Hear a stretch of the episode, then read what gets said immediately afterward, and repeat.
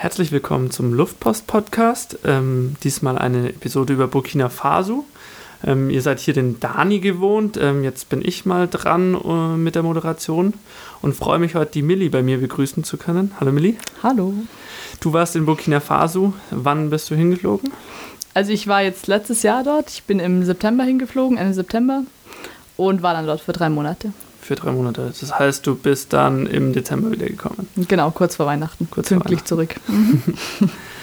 ja, wollen wir mal anfangen, irgendwie das Ganze ein bisschen strukturiert anzugehen, wie das so war, wie du auf die Idee gekommen bist, nach Burkina Faso zu gehen und dann vielleicht über die Reisevorbereitung eine Runde zu reden? Ja, also eigentlich, ich studiere Politikwissenschaft und Physik und dadurch hat mich schon lange Afrika interessiert und deswegen wollte ich auch unbedingt nach Afrika zum Studieren gehen. Und dadurch, dass ich schon vor ja, mittlerweile vier Jahren schon einmal in Burkina Faso war, war das eigentlich das Land, wo ich es mir am besten vorstellen konnte, selber es zu organisieren. Dadurch, dass meine Uni keine Kooperation hat mit einer Uni in Afrika. Und dadurch, dass ich eben dann noch Kontakte in Ouagadougou hatte, konnte ich dann mir dort auch dadurch ja einiges organisieren. Deswegen habe ich schon mal das Land ausgesucht. Also kurz Ouagadougou, das ist die Hauptstadt von Burkina Faso. Ähm, wie viele Einwohner leben da? 1,3 mm, Millionen. Okay, und so wie viele leben insgesamt in Burkina Faso? Mm, so ungefähr 14, 15 Millionen. Okay. Ja. Du hast gesagt, du bist äh, Politikstudentin und Physikstudentin. Ich glaube, wenn ich mir das so vorstelle, für Physik hat es jetzt nicht viel gebracht, Burkina Faso an sich, oder? Dort hinzugehen in die Uni? Nicht wirklich. Also ich habe zwar eigentlich letztendlich an der Uni dort mehr Physik gemacht als Politik, aber ich habe natürlich mehr über Politik gelernt in dem ganzen Land. Okay, und dein Vorhaben war da auch eher wegen der Politik auf dem afrikanischen Kontinent hinzugehen. Genau, um das mal auch mitzubekommen, dadurch, dass es kein wirklich demokratisches Land ist, mal mitzubekommen, wie es wirklich ist, wie die Studenten darüber denken, wie die Leute darüber denken. Und deswegen, ja, es ging nicht nur um die Veranstaltungen an der Uni. Okay.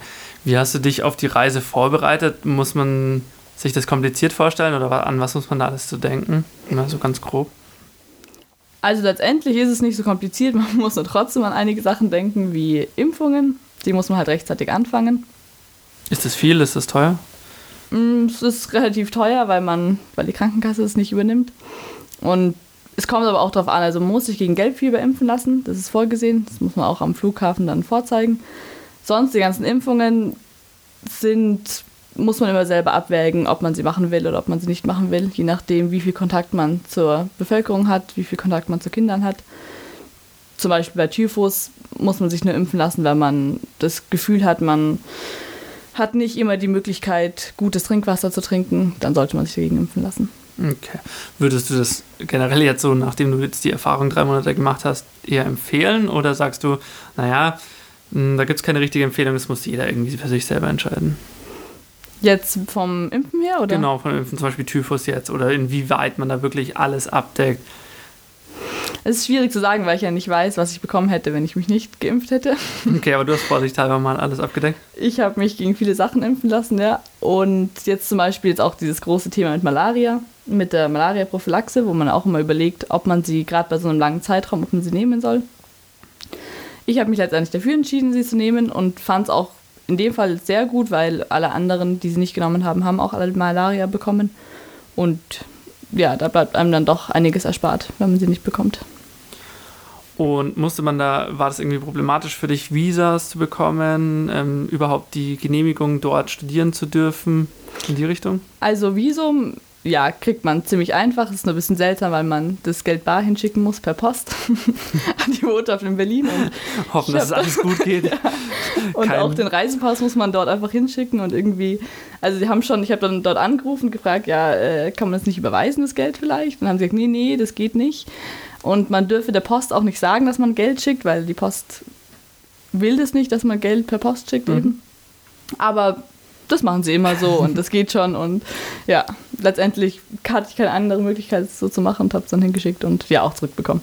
Und was kostet so ein Visum? Also meins hat viel gekostet, aber ich habe auch eins für sechs Monate genommen und auch eins, wo man äh, öfters ein- und ausreisen hätte können, mhm. weil ich nicht wusste, ob ich vielleicht noch länger bleibe oder ob ich nicht vielleicht noch ein anderes Land fahre. Ja. Und das hat dann 120 Euro gekostet. Okay, ja gut. Nach den ganzen Vorbereitungen ging dann die Reise auch irgendwann los. Wo bist du hingeflogen? Kann man da von München aus direkt fliegen oder ähm, wie läuft es ab? Nee, also von Deutschland aus gibt es keinen Flug direkt hin. Es ist immer über Brüssel oder Paris. Und genau, ich bin dann über Brüssel geflogen und dann in Ouagadougou gelandet. Ist so ein Flug teuer nach Burkina Faso? Mm, also ich habe nicht die billigste Fluglinie genommen. Also es gibt auch noch von Marokko Airlines und Air Algerie. Gibt es auch noch billigere Flüge. Dann fliegt man über Casablanca oder über Algier, glaube ich. Und meine hat aber schon 800 Euro gekostet, aber man kriegt ihn auch für 400 oder 500 Euro hin und zurück. Das kommt dann ganz drauf an, wann man sich dafür umschaut oder interessiert, wann man bucht, so wie bei ganz normalen Flügen, ich sag mal in ganz normale Länder auch. ja. Oder gibt es da Besonderheiten zu beachten? Nö, eigentlich ist es ja wie bei allen anderen Fluglinien auch. Nur, dass okay. es einfach weniger Flüge dorthin gibt. Dann steigen wir mal voll in das Leben da ein. Also, was hast du dir denn so gedacht? Du warst ja schon mal da, aber als du dann am Flughafen gelandet bist und, naja, wie stellt man sich das, muss man sich das vorstellen, wenn man in Afrika am Flughafen landet? Ja, also der Flughafen ist schon mal nicht wie ein Flughafen bei uns, sondern es ist eher wie ein kleiner Bahnhof. so im Prinzip. Und ja, wenn man schon mal landet, ist natürlich schon das Erste, was einem ganz klar auffällt, ist die heiße Luft und die anderen Gerüche, die in der Luft sind. Und letztendlich ja, das Flughafengebäude ist momentan auch anders, als ich es gekannt hatte, weil es gerade renoviert wird und deswegen eigentlich überall nur so Bretter hingenagelt sind und es noch, noch heruntergekommener wirkt, als es eigentlich schon war. Aber anscheinend renovieren sie es gerade und ich bin gespannt, wie es dann mal aussieht. Wenn du mal wieder zurückschaust. Ja. Wurdest du da abgeholt oder musstest du dich erstmal selbstständig zurechtfinden? Nee, das war das Gute. Dadurch, dass ich ähm, eben schon, schon mal dort war und auch den Kontakt schon hatte, konnte ich auch bei katholischen Schwestern schlafen und die haben mich dann auch vom Flughafen abgeholt. Mit dem Auto dann. Und dich dann gleich heimgebracht? Ja, genau. Und dann konnte ich mich gleich einrichten und ja, das war eigentlich ziemlich angenehm. Wie ist es, wenn man äh, da mit den Menschen kommuniziert? Das läuft komplett auf Französisch ab, oder? Und zumindest, wenn man mit der gebildeten Schicht sich unterhält. Also alle Leute, die auf der Schule waren, die können Französisch, weil eben in der Schule auf Französisch unterrichtet wird. Aber bei Leuten, die nicht auf der Schule waren, ja, die können ein bisschen Französisch zum Teil, also gerade bei den Leuten, die in der Stadt sind, weil da eben schon viele verschiedene Ethnien auch zusammen sind und ja auch viel Französisch gesprochen wird, aber auf dem Land, die Leute, die nicht auf der Schule sind, können kein Französisch. Was sprechen die dann für eine Sprache? Ja, je nachdem, was für eine Ethnie sie angehören. Also es gibt 60 Ethnien dort und jede Ethnie hat ihre eigene Sprache und genau, das kommt dann darauf an. Aber die Staatssprache ist eigentlich Französisch. Ja, die Amtssprache, ja. Genau. genau. Okay. Und hast du dir irgendwann mal Mühe gemacht, da so ein paar Brocken von einer einzigen von diesen 60 Ethnien zu lernen? Oder ja, also ich, in Ouagadougou gibt es hauptsächlich die Mossis. Das ist die größte Ethnie dort. Das ist auch die größte in Burkina Faso. Ich glaube, 40 bis 50 Prozent sind Mossis. Und die Sprache ist Moré. Und eine Freundin von mir, da war ich viel in ihrer Familie und die sprechen nur Moré zu Hause. Und dadurch habe ich natürlich schon so ein paar Wörter mitgelernt. So aufgeschnappt muss man sich das äh, ganz anders als Französisch vorstellen oder ist das eher irgendeine Art von Dialekt, die man halt ähm, erstmal nicht versteht, aber wo man schon einigermaßen sich reinhören kann. Nee, ist ganz anders. Deswegen ist es mir auch sehr schwer gefallen, es überhaupt zu lernen, weil die Wörter einen ganz anderen Ursprung natürlich haben, weil es einfach nichts mit den europäischen Sprachen zu tun hat. Und deswegen ist es mir am Anfang auch besonders schwer gefallen, mir überhaupt Wörter zu merken, obwohl es mir ständig wiederholt wurde und die Leute immer wollten, dass ich möglichst viel lerne, aber mir ist nicht so viel ja, im Kopf geblieben. Du hast gerade gemeint, du wurdest da von ähm, Schwestern abgeholt, bei denen du dann auch gewohnt hast. Die kanntest du schon von deinem Austausch davor damals.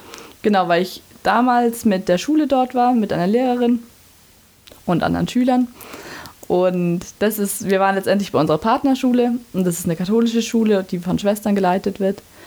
Und wir hatten damals auch bei dieser Schule übernachtet und da ich überhaupt nicht wusste, wie das sein würde mit Übernachten, habe ich einfach gefragt, ob ich vielleicht bei denen wieder schlafen kann und ging dann auch ziemlich gut, haben sie zugesagt und letztendlich habe ich dann eine eigene kleine Wohnung auf dem Schulgelände gehabt und konnte dann eben dort wohnen. Für die gesamte Zeit? Ja, genau. War das von dir auch von vornherein so geplant oder hast du irgendwann mal gedacht, ich schaue mal hin, wohne da am Anfang und dann suche ich mir vielleicht was eigenes oder mh, hm, war das schon der Plan, da die ganzen drei Monate bei den Schwestern zu verbringen? Ich habe es mir kurzfristig mal gedacht, ob, ja, ob ich mir vielleicht auch noch was anderes suche, weil ich mir auch nicht sicher war, wie viele Freiheiten ich haben werde bei den Schwestern und dadurch, dass ich ja jetzt kein katholisches Leben mitbekommen wollte, sondern eigentlich schon das Leben einfach dort, habe ich mir gedacht, okay, wenn es wirklich jetzt zu einschränkend ist, würde ich nochmal umziehen. Dadurch, dass ich aber eigentlich eine eigene Wohnung hatte und sehr unabhängig war, ja, habe ich das dann bald verworfen und bin dort geblieben. Mhm. Wie war denn das Leben so da, wenn du sagst, du wolltest das mitbekommen? Was ist denn da besonders? Was ist vielleicht auch anders?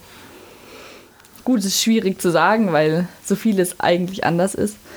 Und es kommt auch mal darauf an, von wem man das Leben betrachtet. Also ich habe viele verschiedene Leute kennengelernt aus verschiedenen Schichten, die verschiedene ähm, Sachen machen. Also die Studenten leben eigentlich relativ ähnlich, muss man sagen. Die wohnen auch, wenn sie nicht mehr in der Familie wohnen, haben sie auch Studenten-WGs und spielen abends Karten und trinken Tee gemeinsam. Ist es aber natürlich trotzdem so, dass es alles im afrikanischen Kontext ist. Also das heißt, auch die Studenten haben dort wenig Geld und auch die kochen dann oft nicht mit Gas, sondern irgendwie doch noch mit Feuer und ja, das muss man noch in dem Rahmen sehen. Das ist das, wäre das Studentenleben verglichen. Was gibt es da noch? Gibt es da diese typischen Großfamilien, die zusammenleben? Ja, also ich habe viel auch in einer Familie gelebt. Also die eine gute Freundin von mir, die von dort kommt. In ihrer Familie war ich viel. Und dort ist es natürlich schon so, dass es ganz viele Kinder gibt. Und die Eltern gehen auch ganz anders mit den Kindern um. Also es ist auch so, dass die Kinder sehr viele Freiräume haben und eigentlich den ganzen Tag vor sich hin spielen und es eigentlich niemanden so genau interessiert, was sie genau machen. Und wenn es Essen gibt, dann kommen die Kinder, dann kriegen sie eine Schale Reis und dann gehen sie mit ihrer Schale Reis irgendwo hin, setzen sich irgendwo hin und essen dort einfach ihre Schale. Und auch mit ins Bett gehen ist einfach irgendwann dann, wenn man halt müde ist, dann geht man halt ins Bett und dann schlafen die Kinder irgendwo auf dem Boden und haben aber jetzt sowieso nicht ihr eigenes Zimmer, sondern man lebt sehr viel in Gemeinschaft und eigentlich gibt es gibt's keinen wirklichen Rückzugsort in so einer Familie. Also man ist immer unter vielen Menschen. Und das hört sich auch so ein bisschen an, als ähm, gäbe es auch so kein geregeltes Familienleben, wie man das vielleicht von uns in Europa kennt, sondern da das hört sich so ein bisschen an, als wären die Kinder auch so ein bisschen sich selbst überlassen, oder? So in einer gewissen Art Ja, beziehungsweise ist es oft so, dass die älteren Geschwister sich wieder um die kleineren Geschwister kümmern. Und zwar zum Beispiel so, dass jetzt wieder in der Familie von meiner Freundin gab es zwei kleine noch, eine dreijährige und eine siebenjährige. Und die siebenjährige hat sich immer um die dreijährige gekümmert und hat die dann halt jeden Abend gewaschen und hat immer geschaut, dass die irgendwie doch einigermaßen artig ist und hat geschaut, dass sie auch beim Essen da ist und so weiter. Also das übernehmen dann meistens eben dann die Kinder untereinander. Glaubst du, das war so ganz bewusst ihre Aufgabe oder entwickelt sich das sowas dann einfach daraus? Hm, das war schon ihre Aufgabe. Das also, war schon ganz klar so geregelt. Okay. Ja. Sie hat mit sieben die Aufgabe bekommen, sich um ihre dreijährige Schwester zu kümmern. Ja. Hm, wenn du sagst, du wurdest da in der Familie aufgenommen oder du warst da oft, wie wie begegnen die denn einem Europäer, wenn, ja, wenn jetzt, ich stelle mir das ähm, sehr schwierig vor oder auch gar nicht so einfach, wenn so ein Europäer kommt nach Burkina Faso und ähm, du sagst, du wurdest da von der Familie aufgenommen. War da eine gewisse Distanz oder? Ja, also am Anfang war es ganz klar, hatte ich absolut den Gaststatus. Und es war auch erstmal echt ein bisschen seltsam, weil es dort sowieso so ist, dass wenn ein Gast, wenn sie einen Gast empfangen, dann muss man alles für diesen Gast machen. Und letztendlich war es auch am Anfang so, dass für mich immer ein anderer Reis gekocht wurde, als für die Familie gekocht wurde und dass ich dann mit meiner Freundin als Einzige am Tisch saß und alle anderen saßen irgendwo und mir wurde irgendwie aufgedeckt, schön mit Teller und Glas und Gabel und Messer und irgendwie ich habe schon da gemerkt, es wird ein unheimlicher Aufwand immer getrieben, wenn ich da bin. Mhm. Sie freuen sich natürlich auch, aber ich habe dann irgendwann auch gemerkt, wenn ich jetzt noch öfters kommen will oder wenn ich jetzt viel in der Familie sein will, muss ich das ändern. Habe dann auch mit meiner Freundin darüber geredet und habe gesagt, dass sie diesen Status lassen können, dass sie, dass ich ganz normal mit ihnen essen kann, dass es mir nichts ausmacht. Und ab dem Moment war es eigentlich echt ganz gut, weil ich ab dem Moment ja eigentlich behandelt wurde wie eine, ja, eine normale Freundin, die einfach vorbeikommt und einfach mit isst. Okay, die haben dann sozusagen, konnten da auch problemlos den Schalter umlegen und dann war es relativ normal, in Anführungsstrichen. Ja, ja, es hat mich auch sehr gefreut. Da war ich mir am Anfang nicht sicher, ob das so gut klappen würde. Aber war wahrscheinlich dann auch darauf, dass ich wirklich dann fast jeden Tag dort war, hat sich das auch normalisiert dann. Musstest du dann auch irgendwelche Aufgaben übernehmen? Oder ja, hast du? also beim Kochen war es ziemlich schnell ziemlich klar, dass ich mitschneide und dass ich mit, ja, da mithelfe, weil es ja auch die klare Frauenaufgabe ist. Sonst aber nicht so viel. Sonst konnte ich mich da eigentlich, ja, habe ich nicht eine dezidierte Rolle bekommen, dadurch auch, dass ich einfach nicht mehr so ganz klar als Kind gekommen bin, sondern so zwischen Kind und Erwachsenen mhm. dort aufgenommen wurde. Du hast gerade irgendwie das Rollenbild angesprochen. Ist es da noch extrem? Ja, das kann man durchaus sagen. Also es gibt mittlerweile zum Beispiel jetzt das klassische Thema mit Kochen. Es gibt Männer, die auch kochen, weil eben die Studenten auch zum Teil alleine wohnen und wenn sie jetzt vom Land kommen und dann in die Stadt gehen zum Studieren, wohnen die alleine und kochen auch. Aber wenn es langsam eine Familie ist, ist es ganz klar, dass die Frauen sind, die die Hausarbeit übernehmen, die kochen. Vom Arbeiten her ist es so, dass es aber trotzdem so ist, dass die Frauen auch arbeiten gehen, zum großen Teil. Und auch relativ viel arbeiten, muss man sagen. Und die Männer natürlich auch arbeiten gehen, aber schon, ja, schwer zu sagen, aber jedenfalls andere Arbeiten übernehmen. Also die Männer, die arbeiten gehen, sind klassischerweise Händler, also ganz oft in der Stadt, mhm. Mm, verkaufen diverse Dinge, haben einen Laden. Bei den Frauen ist es dann eher so, dass die verkaufen auch oft, aber die verkaufen, wenn, nur Lebensmittel. Oder haben, natürlich gibt es auch genauso noch einen anderen Beruf, die sind auch Krankenschwester oder arbeiten im Telefonzentrum. Sowas gibt es natürlich mittlerweile auch solche Berufe. Lass uns mal noch ein bisschen mehr auf das Land an sich angehen. Ähm, das gilt ja als eigentlich das ärmste Land der Welt. Ist das immer noch so oder ist es eigentlich noch, nur noch in unseren Hinterköpfen? Nö, ist immer. Also Wirklich das ärmste Land in Afrika, muss man schon so sagen, oder? Ja, eines der ärmsten. Mhm. Ob es jetzt das ärmste oder das zweitärmste ist, ist ja eigentlich auch egal. Aber ja, es ist eines der ärmsten Länder. Wie ist es landschaftlich da? Wie muss man sich das vorstellen? Mhm, es ist unterschiedlich. Also es ist sehr trocken.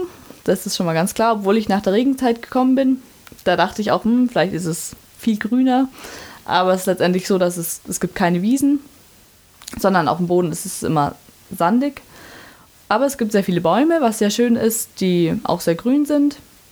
Und ja, insofern ist es auch natürlich wichtig, weil es dadurch viel Schatten gibt, weil es einfach immer 40 Grad hat und der Schatten eine ziemlich wichtige Rolle spielt. Und wie ist das Land ausgebaut? Also, ähm, wenn man von Stadt zu Stadt fahren will, fährt man da auf ganz normalen Straßen, in öffentlichen Bussen oder gibt es sowas noch gar nicht? Hm, es ist unterschiedlich. Also von den die großen Städte sind mit guten Straßen verbunden, also auch mit Teerstraßen. Und da fahren auch Busse, die sind ja ziemlich gut ausgestattet, sind wie die europäischen Reisebusse. Es gibt, es kommt natürlich auch auf den Preis drauf an. Meine, wir als Europäer konnten es uns gut leisten, so einem Bus zu fahren.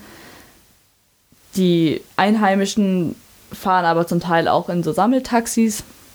Die, das heißt, es ist dann so ein kleiner Bus, oder so ein, so ein VW-Bus so in der Richtung und der steht an einer Stelle und der hat aber auch keine klare Abfahrtszeit, sondern der wartet einfach, bis er voll ist und dann fahren sie los, wenn er voll ist. Und dadurch plant man das nicht so richtig, aber viele wollen einfach nur innerhalb eines Tages irgendwo hinkommen, deswegen macht das dann oft nichts aus. Okay. Wie ist das denn generell so? Mh, zentriert sich das Leben da sehr auf die Städte oder ähm, gibt es eigentlich mit Wakabugu die eine große Stadt und ähm, sonst sind es mehr so Landleben und kleinere Ortschaften? Hm, also es gibt schon noch sehr, sehr viele Dörfer. Das merkt man auch, wenn man übers Land fährt. Kommt man an ganz vielen kleinen Dörfern vorbei. Es ist aber auch so, dass wie in vielen afrikanischen Ländern das immer mehr in die Stadt ziehen, weil das Leben auf dem Dorf einfach schwierig ist Und viele hoffen, dass sie in der Stadt Arbeit bekommen. Und natürlich auch Verwandte von ihnen oft in die Stadt gezogen sind und auch dort mehr Geld verdient haben. Und dadurch werden die Städte schon auch größer. Was hattest du so Erlebnisse, für Erlebnisse mit dem Rumreisen? Bist du viel gereist? Mm, nicht so viel, wie ich eigentlich gedacht hätte. Ich dachte irgendwie, ich werde viel mehr reisen, aber dann vergeht irgendwie die Zeit. Und außerdem fand ich es dann letztendlich spannender, lange in der Stadt zu bleiben und dort das Leben wirklich mitzubekommen. Ich war dann aber einmal länger weg in der zweitgrößten Stadt, in Bobo heißt die. Die ist ganz im Süden vom Land, also im Südwesten. Und das ging eigentlich ziemlich gut, das Reisen. Also wie gesagt, schon mit den Reisebussen ist kein Problem. Die sind sehr europäisch, haben eine Klimaanlage, aber kosten nicht so viel, also ist eigentlich ganz angenehm. Und dann gibt es auch natürlich Hotels in jeder Stadt, wobei es jetzt bei mir das Gute war, dadurch, dass ich eben die Leute kannte, konnte ich immer bei Bekannten schlafen und war jetzt nicht auf Hotels angewiesen. Okay. Wie hast du mit ihnen kommuniziert? Also wenn jetzt, naja, wenn es nicht so ganz sicher ist, wann der Bus genau ankommt und ähm, haben die dann einfach mal eine Zeit lang auf dich beim Bus gewartet oder wusstest du schon, wo du da hin musst und hast dich dann durchgeschlagen? Mm, mit den Bussen, die sind eigentlich ziemlich gut, die fahren ziemlich exakt ab, diese Reisebusse. Mhm. Und ist auch eine relativ klare Ankunftszeit. Die kommen sogar erstaunlicherweise immer früher an, als das die Ankunftszeit sagt. Ja. Was ja, was man den Afrikanern nicht so nachsagen würde. und ja, dann ist es eigentlich, war immer erstaunt, wie leicht man doch dann die Leute trifft, mit denen man verabredet ist. Also es war zum Beispiel so, dass ich mit meiner Freundin Adele dann nach Bobo gefahren bin und dann war es klar, dass uns irgendein Freund von ihrem Vater sollte uns abholen. Den kannten wir beide irgendwie nicht. Aber letztendlich haben wir uns dann doch getroffen. Ich meine, es ist natürlich auch so, dass wenn man weiß ist, dann wird man auch schneller erkannt. Ja, dann erkennen dich die Leute schneller und ja, so findet man sich aber ziemlich gut. Bist du in der Stadt dann ähm, so selber rumgeirrt, sage ich mal, und hast die Stadt erkundet oder ähm, ist es eigentlich nicht möglich, das alleine zu machen? In welcher Stadt jetzt? Ähm, hm. Wie ist die, wo du hingereist bist? In Bobo. Bobo, ja, Bobo. Genau. Ja, genau. Da ist, also die Stadt ist sehr angenehm, weil im Vergleich zu Bagadugu kann man dort viel besser spazieren gehen. Es sind viel mehr Leute zu Fuß unterwegs. Und dadurch sind wir ja viel einfach so rumgelaufen. Auch ja, echt ein paar Stunden. Mm. Und sonst, wenn man weitere Strecken zurücklegen muss, nimmt man einfach ein Taxi. Aber das, die sind überall und ja, sind auch nicht besonders teuer, deswegen kann man die dann gut nehmen. Ist es als Weißer? Ist es gefährlich, in, in Städten selber ähm, rumzulaufen? Oder denkst du, man sollte immer jemanden dabei haben oder ist das kein Problem eigentlich? Hm, es kommt ein bisschen auf die Tageszeit natürlich an, aber tagsüber ist gar kein Problem.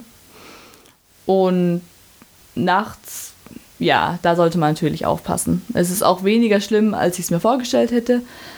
Es ist nur trotzdem so, dass man davon ausgehen sollte, ja, dass da einfach mehr kriminelle Menschen unterwegs sind, ja, wie es aber auch in vielen anderen Großstädten auch der Fall ist. Wir haben schon gehört, du bist da schon ziemlich rumgereist und konntest dich auch relativ frei, zumindest mal bei Tageslicht bewegen. Wie ist das generell? Muss man sich da vorstellen, dass da einige Touristen da sind? Also Burkina Faso ist ein Land, das sehr wenig noch touristisch bereist wird, weil es einfach keine Sehenswürdigkeiten hat und ja, landschaftlich, ich fand es sehr schön, aber eben sehr trocken und sehr karg ist. Mm.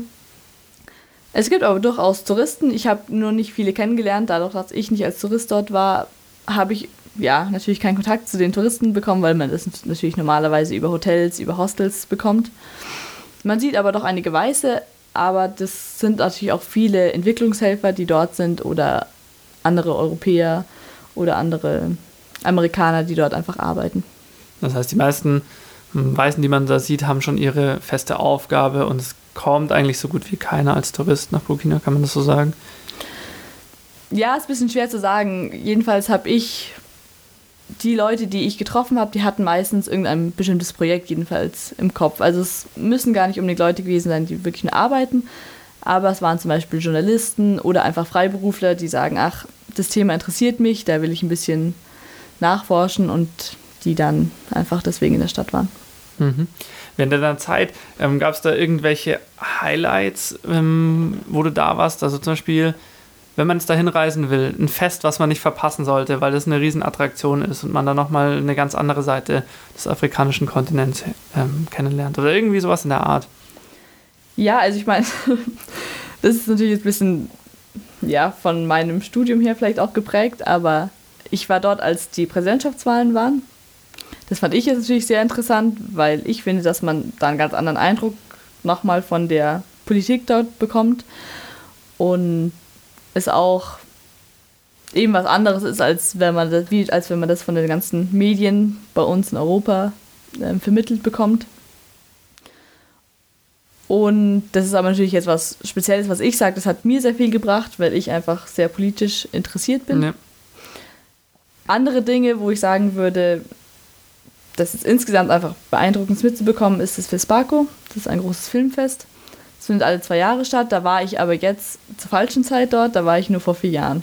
Habe ich das mitbekommen.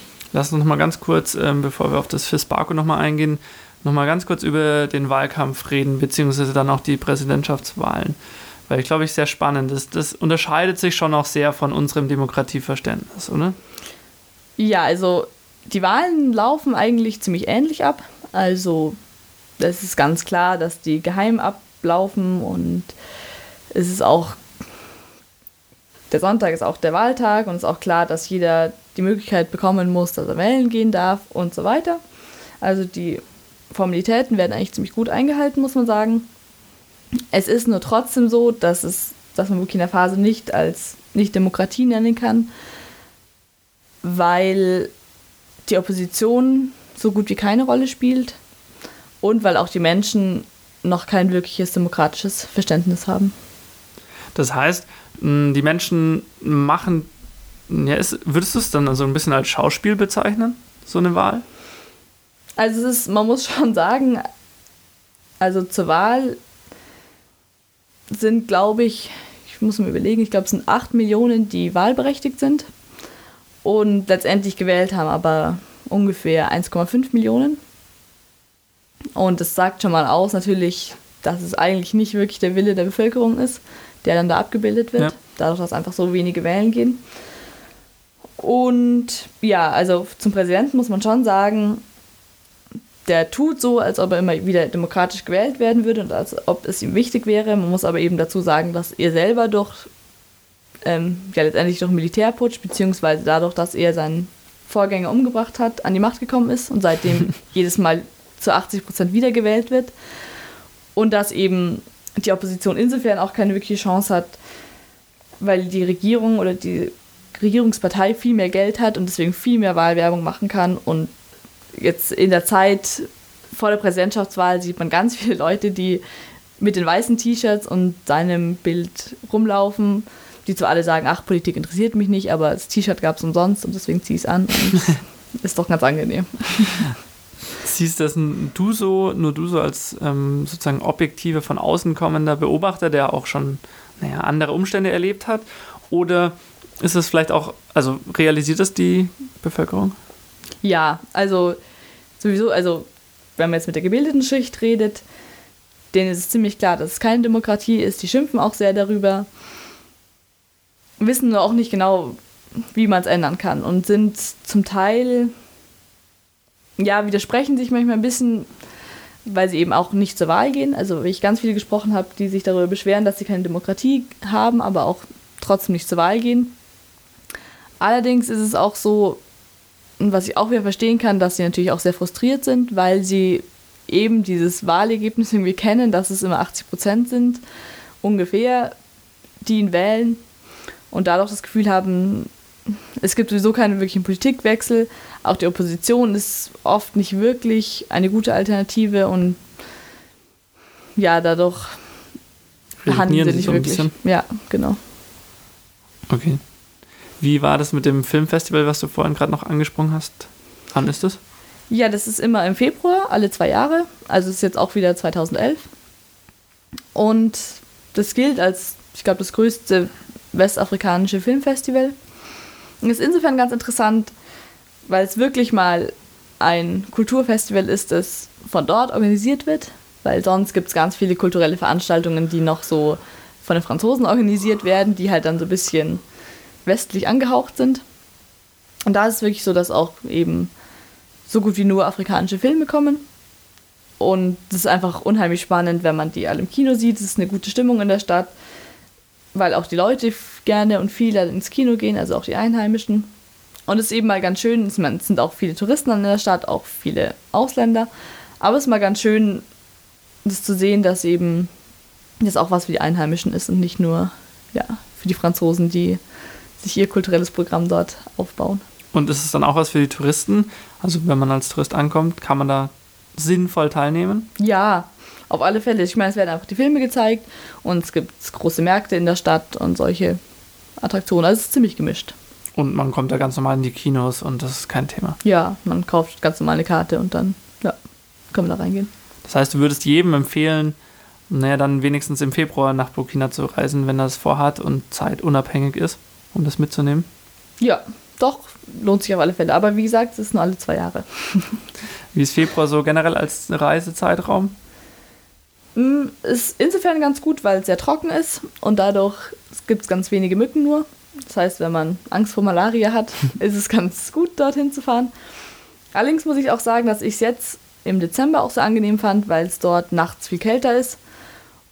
Und ja, Leute, die irgendwie Hitze nicht so angenehm finden oder es eher schwer aushalten, da ist dann der Dezember besser, weil es zwar tagsüber trotzdem noch so heiß ist, aber nachts so angenehm abkühlt, dass man sich am nächsten Tag schon wieder auf die Wärme ja. freut. Lass uns nochmal genauer auf Ouagadougou eingehen, was ja, wenn ich das richtig verstanden habe, schon die größte und einzig richtig pulsierende Stadt ist. Also die mhm. gebildeten, wichtigen Leute leben dort. Ja. Ähm, wie muss man sich die Stadt vorstellen? Ja, letztendlich ist es eine Stadt, wo unheimlich viele Menschen sind. Das ist so der, der erste Eindruck, den man so hat, finde ich, wenn man dort ist. Und sie ist auch sehr anstrengend, weil der Verkehr eine große, einen großen Platz einnimmt. Also es gibt große Straßen, wo ganz viele Leute auf Motorrädern, Mopeds, Fahrrädern, Autos, Eselskarren unterwegs sind. Und dann gibt es aber überall an Straßenrändern gibt's ganz viele Bars und Cafés, wo Leute draußen sitzen. Dann gibt es Geschäfte, wo die Leute auch draußen sitzen, weil einfach das ganze Leben draußen abspielt. es wäre irgendwie unsinnig, bei den Temperaturen nach drinnen zu gehen. Und ich glaube, daher kommt auch diese irgendwie ganz schöne Atmosphäre, gerade für uns Europäer, weil wir das in unseren Städten ja eher weniger haben. Weil man einfach so viele Leute sieht und einfach da am Straßenrand stehen bleibt und sich hinsetzt, einen Tee trinkt und ja, dann wieder weitergeht. Findet dieses gemütliche Leben überall statt oder ist es, ähm, gibt es einen Kern, ein Zentrum, wo man dann hingehen sollte? Oder trifft man das eigentlich in allen Bereichen der Stadt an irgendwelchen Ecken? Das ist eigentlich überall. Also es ist in der Innenstadt selber ist es noch sowieso noch mal ein bisschen anders, weil da die großen Geschäfte auch sind, da sind auch größere Gebäude, da sind die Hotels. Da sind auch viele Menschen, aber es ist ein bisschen unpersönlicher. Da, sind dann, da ist man als Weißer, wird man ganz schnell von ganz vielen Händlern umringt und es ist eher anstrengend, wenn man als Tourist dort ist. Wenn man ein bisschen weiter außerhalb ist, ist es eigentlich schöner, weil da nicht sofort alle Händler auf dich zukommen, sondern man eigentlich nicht wirklich normal, aber ein bisschen unabhängiger dort sich bewegen kann und dann eben aber auch freier mal mit Leuten reden kann, sich dazusetzen kann und so weiter. Wie bewegt man sich denn da fort? Also du hast vorhin erwähnt, dass es ähm, viel mit den Mofas und alten Autos passiert. Ähm, aber naja, wenn man als Tourist da hinkommt, hat man ja sowas erstmal nicht. Ist man da voll aufs Taxi angewiesen? Also es gibt auch Busse. Allerdings habe ich nie einen Bus genommen, weil das ein bisschen umständlich ist, weil die Uhrzeiten nicht immer so klar sind und irgendwie es nicht so klar ist, wo man das Ticket kauft und so weiter. Das ist ein bisschen umständlich, glaube ich. Deswegen sind Taxis eigentlich schon das Beste, wenn man als Tourist ankommt. Was aber auch gut ist, was auch, also ich habe mir dann ein Fahrrad gekauft, war viel mit dem Fahrrad unterwegs, was ich sehr angenehm fand, weil man noch unabhängiger ist, weil die Stadt auch nicht so groß ist und man dadurch gut Distanzen zurücklegen kann. Und es gibt eben viele, die sich auch Fahrräder oder Mopeds einfach leihen, wenn sie als Tourist kommen. Und findet man sich da gut zurecht? Ist es, ja, wenn man die Stadt nicht kennt, problematisch oder kann man sich da einfach einen Stadtplan nehmen und dann durch die Stadt mit dem Fahrrad? Ja, das Problem fahren? ist, dass es nicht viele Stadtpläne gibt. Also man findet letztendlich Ich habe dann auch einen gefunden. Es gibt eine französische Buchhandlung. Da gibt es auch einen Stadtplan vom Geografischen Institut, die den gemacht haben. Aber an sich kennen die Afrikaner nicht das Prinzip von Stadtplänen. Also man könnte auch nie jemanden, nie einen Einheimischen dort fragen und sagen, zeig mir doch mal, wo ich bin und zeig mir, wo ich hin muss, wenn ich dort dorthin will. Weil sie dann den Plan irgendwie in der Hand halten und nicht genau wissen, was sie damit anfangen sollen und sich da gar nicht zurechtfinden auf diesem Plan. Und deswegen ist es eigentlich meistens so, dass man, wenn man Leute fragt, wo man hin muss, kriegt man eine sehr detaillierte Beschreibung. Aber dadurch, dass es auch keine Straßennamen gibt, sind die Beschreibungen dann eher so wie drei Ampeln und dann nach rechts und dann ist der und der Supermarkt und dann nach links und dann ist die und die Bank und dann nach rechts und so weiter. Hat es lange gedauert, bis du dich zurechtgefunden hast? Mm, ja, schon ein bisschen. Allerdings, wenn man, sobald man sich alleine fortbewegt, lernt man es ziemlich schnell gut kennen und dann ist es nicht mehr kompliziert.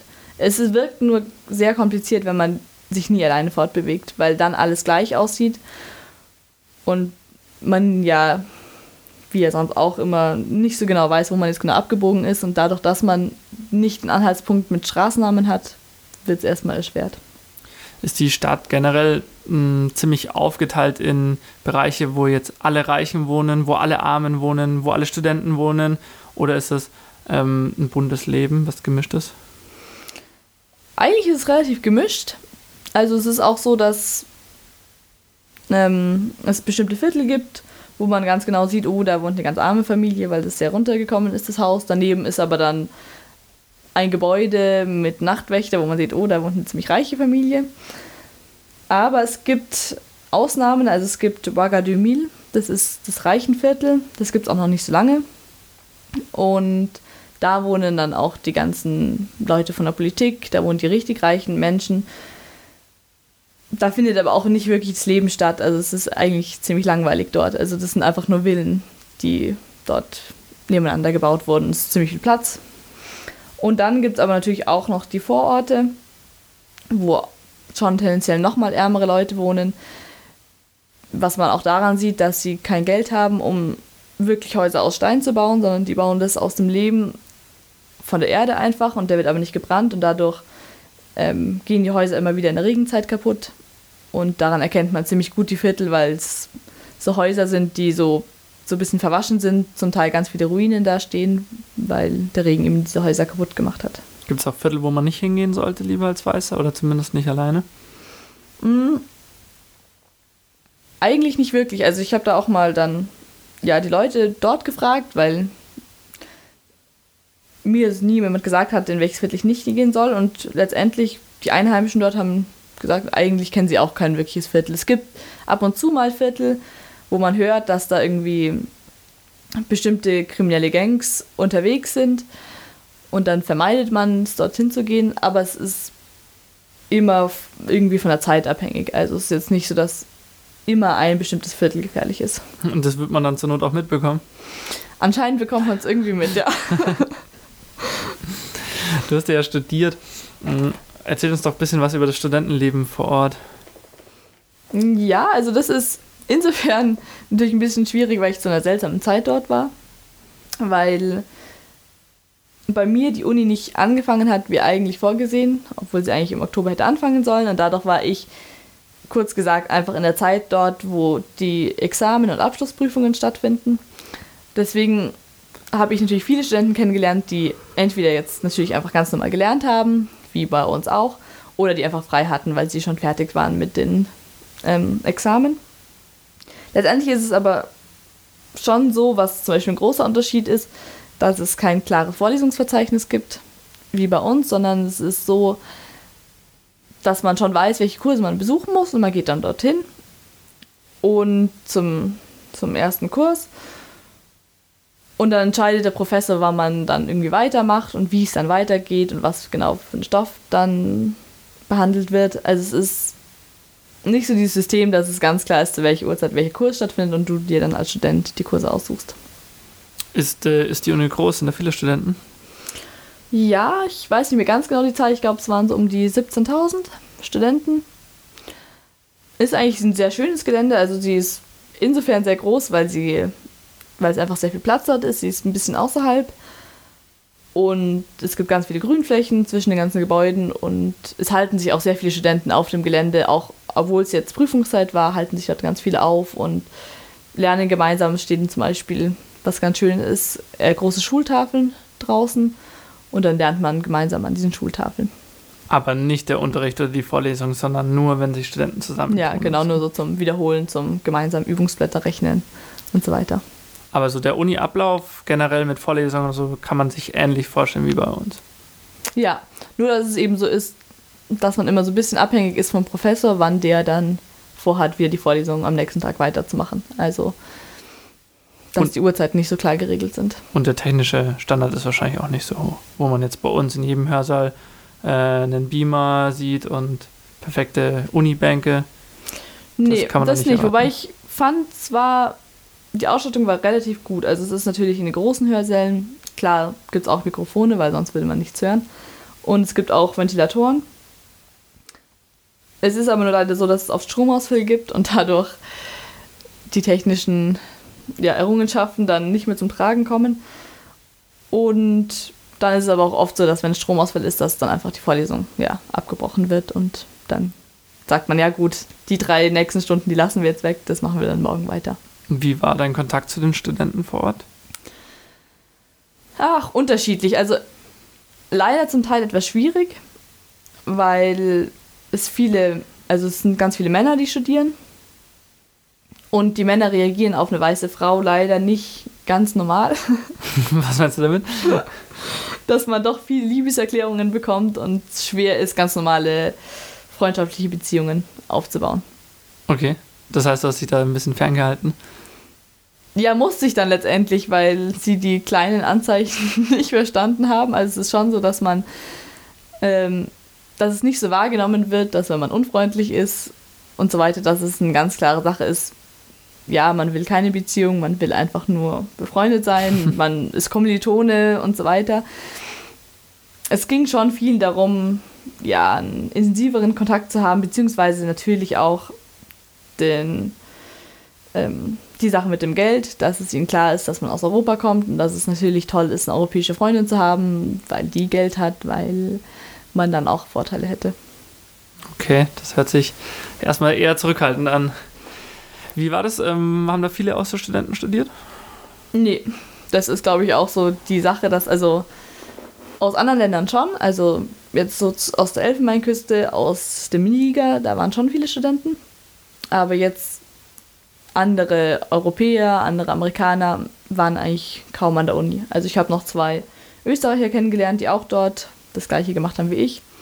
Und noch eine Belgierin, die durch so eine Kooperation zwischen ihrer Uni und der Uni in Ouagadougou hergekommen ist. Die hat allerdings ihre Doktorarbeit dort gemacht und sonst, nee, gibt es keine Austauschstudenten. Das heißt, du hast auch nicht wirklich das Unileben mitbekommen und äh, sondern eher so in den Bereichen von deinen ehemaligen Freundinnen von damals dann. Ja, beziehungsweise ich war schon viel an der Uni. Also ich habe dann schon, ich habe mich auch viel mit den Studenten dann unterhalten. Also das war jetzt schon so, dass ich da mich viel einfach aufgehalten habe, weil ich mir gedacht habe, ich wollte ja schon kennenlernen, wie, wie die Uni funktioniert, wie die Studenten denken. Deswegen habe ich mir gedacht, ja, fahre ich doch einfach so zur Uni. Ich habe nur einfach nicht viele Kurse besucht, ja, das stimmt. Okay. Wenn die Studenten da ja auch in ihren Studenten-WGs und so weiter wohnen. Würdest du sagen, es gibt so ein Nachtleben? Gibt's, gibt's sowas? Ja, auf alle Fälle. Das ist anscheinend auch, ich kenne leider keine anderen afrikanischen Städte, deswegen habe ich nicht ganz so den Vergleich. Aber Leute, die in mehreren Städten schon waren, sagen, dass es auch das Besondere an Ouagadougou wäre, dass man da letztendlich einfach so gut abends weggehen kann, dass es vom Weggehen her eigentlich ähnlich ist wie in Europa. Man trifft sich dann abends, trinkt irgendwo in der Bar ein Bier zusammen und geht dann noch tanzen und ja, bleibt dann bis drei Uhr nachts weg und genau, fährt dann wieder heim. Ist es teuer? Können sich das sozusagen nur reiche Studenten leisten? Ja, es ist schon relativ teuer. Also es kommt natürlich darauf an, es ist für uns immer noch nicht teuer, also wir können immer noch ganz gut so weggehen. Aber es ist schon tendenziell so, dass es ja, dass es nur die sich leisten können, die auch wirklich Geld haben. haben wir jetzt noch irgendwas vergessen? Mir fallen gerade keine großartigen Themen mehr ein. Willst noch irgendwas loswerden? Was Die wichtigste Sache, nee. Dein alles. wichtigstes Erlebnis? Ja, dann gibt es leider kein konkretes. ah, doch, eine Sache interessiert mich noch. Du bist ja kurz vor Weihnachten zurückgekommen. Ja. Mhm. Und generell ist es ja zum Teil auch christlich geprägt mhm. vor Ort. Wie sind denn da die Weihnachtsvorbereitungen? Ja, das ist natürlich, das stimmt, da fällt mir auch nochmal ein, weil das ist auch sehr interessant dort, weil das, das sind eigentlich nur 14% Christen und sonst, ich glaube, irgendwie 70% Muslime. Und aber Weihnachten spielt natürlich trotzdem eine Rolle, weil eben die Christen das auch schon sehr sich darum bemühen und es kommt dann irgendwann, dass es ähm, Weihnachtsbäume gibt und Weihnachtsdeko überall verkauft wird. Und das Schöne ist auch, dass die Kinder, die bauen immer Krippen vor den Häusern. Das bauen die dann eben, weil das so ein lehmiger Boden ist, bauen sie das dann aus dem Boden. Und dann stehen überall so vor den Häusern stehen so Krippen, die aus Lehm gebaut sind. Weißt du, wie die Weihnachten feiern zusammen? Ja, das ist eigentlich, also ich meine, ich war ja nicht dort, aber es wurde mir viel erzählt, weil mir alle gesagt haben, was ich verpassen werde. und es ist letztendlich so, dass die Christen, die eben Weihnachten ja auch nur feiern eigentlich, die kochen groß auf und dann laden sie aber auch die ganze Nachbarschaft ein, weil die Nachbarschaft dann meistens, weil es auch meistens Muslime sind und die kommen dann auch zum Essen vorbei und dann essen sie gemeinsam groß und es ist eher jetzt nicht so wie bei uns, so ein sehr familiäres Fest, sondern eher so ein nachbarschaftliches Fest. Würdest du sagen, in Burkina Faso spielt Religion eine wichtige Rolle oder eher nicht so und man ist zu beschäftigt mit seinem eigenen Leben? Hm, Religion spielt eine sehr wichtige Rolle. Also es ist auch so, dass sie es nicht verstehen, warum in Europa so viele Atheisten sind. Also es ist zumindest so, dass jeder, jeder in irgendeiner Art religiös ist, also entweder Muslim oder Christ oder der noch an die traditionelle Religion glaubt. Was echt das Beeindruckende ist, dass sie so gut aber zusammenleben können. Also, dass es eine sehr hohe Toleranz ist und auch eine Gesellschaft, wo es sehr gemischt ist. Also, wo es nicht die christliche Gemeinschaft gibt und die muslimische Gemeinschaft und die zwar ganz gut nebeneinander herleben können, sondern es ist schon echt so, dass es sehr gemischt ist und die Christen ganz klar muslimische Freunde haben und auch innerhalb von der Familie gibt es Christen und Muslime und ja, es ist. Das heißt, es gibt auch gemischt. keinerlei Probleme. Bis jetzt jedenfalls nicht. Nee. Na, da sollten sich, glaube ich, andere Länder mal eine Scheibe abschneiden von. Gut, Milli, dann danke ich dir, dass du heute hier warst, dass wir eine Runde über Burkina Faso ähm, sprechen konnten. Wenn noch Fragen sind, ist, glaube ich, geschickt, die einfach in den Kommentaren zu hinterlassen. Da werden wir immer mal wieder vorbeischauen und dann, soweit es uns möglich ist, zumindest die Fragen zu beantworten. Ich danke euch fürs Zuhören. Ich hoffe, euch hat es gefallen. Auch mal mit mir als Moderator. Nächstes Mal ist bestimmt wieder der Dani da. Ich werde ihm hier nicht dauerhaft das Mikrofon entreißen. Und ich wünsche euch noch was. Macht's gut. Bis zum nächsten Mal. Ciao. Tschüss.